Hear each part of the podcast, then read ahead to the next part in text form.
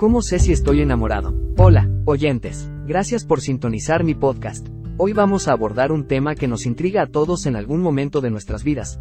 ¿Cómo sé si estoy enamorado? Saber si estás enamorado puede ser un verdadero rompecabezas, ¿no crees? Pero no te preocupes, aquí estoy para ayudarte a descifrarlo. ¿Alguna vez has sentido esas mariposas revoloteando en tu estómago cuando estás cerca de alguien en especial? Esa sensación, esa pequeña locura emocionante, podría ser una señal.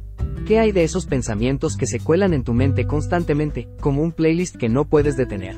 Si la persona que te tiene en esta vorágine mental es la misma que te hace sonreír sin razón aparente, podría ser otro indicio. Y claro, si te importa su bienestar, si te sientes bien cuando están juntos y si sientes un cosquilleo emocional en tu interior, amigo, podrías estar en las garras del amor.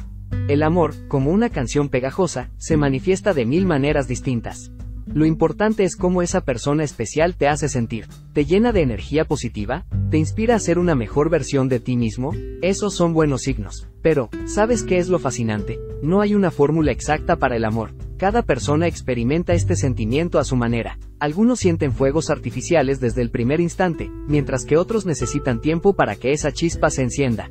Entonces, ¿cómo puedes estar seguro? Bueno, la clave está en prestar atención a tus emociones y cómo te sientes con esa persona. Si te encuentras con una sonrisa tonta cada vez que piensas en ella, si quieres compartir tus logros y tus momentos más difíciles con esa persona, eso podría ser amor en acción. Ahora, aquí va una pregunta para ustedes. ¿Alguna vez han sentido esas mariposas revoloteando cuando están cerca de alguien?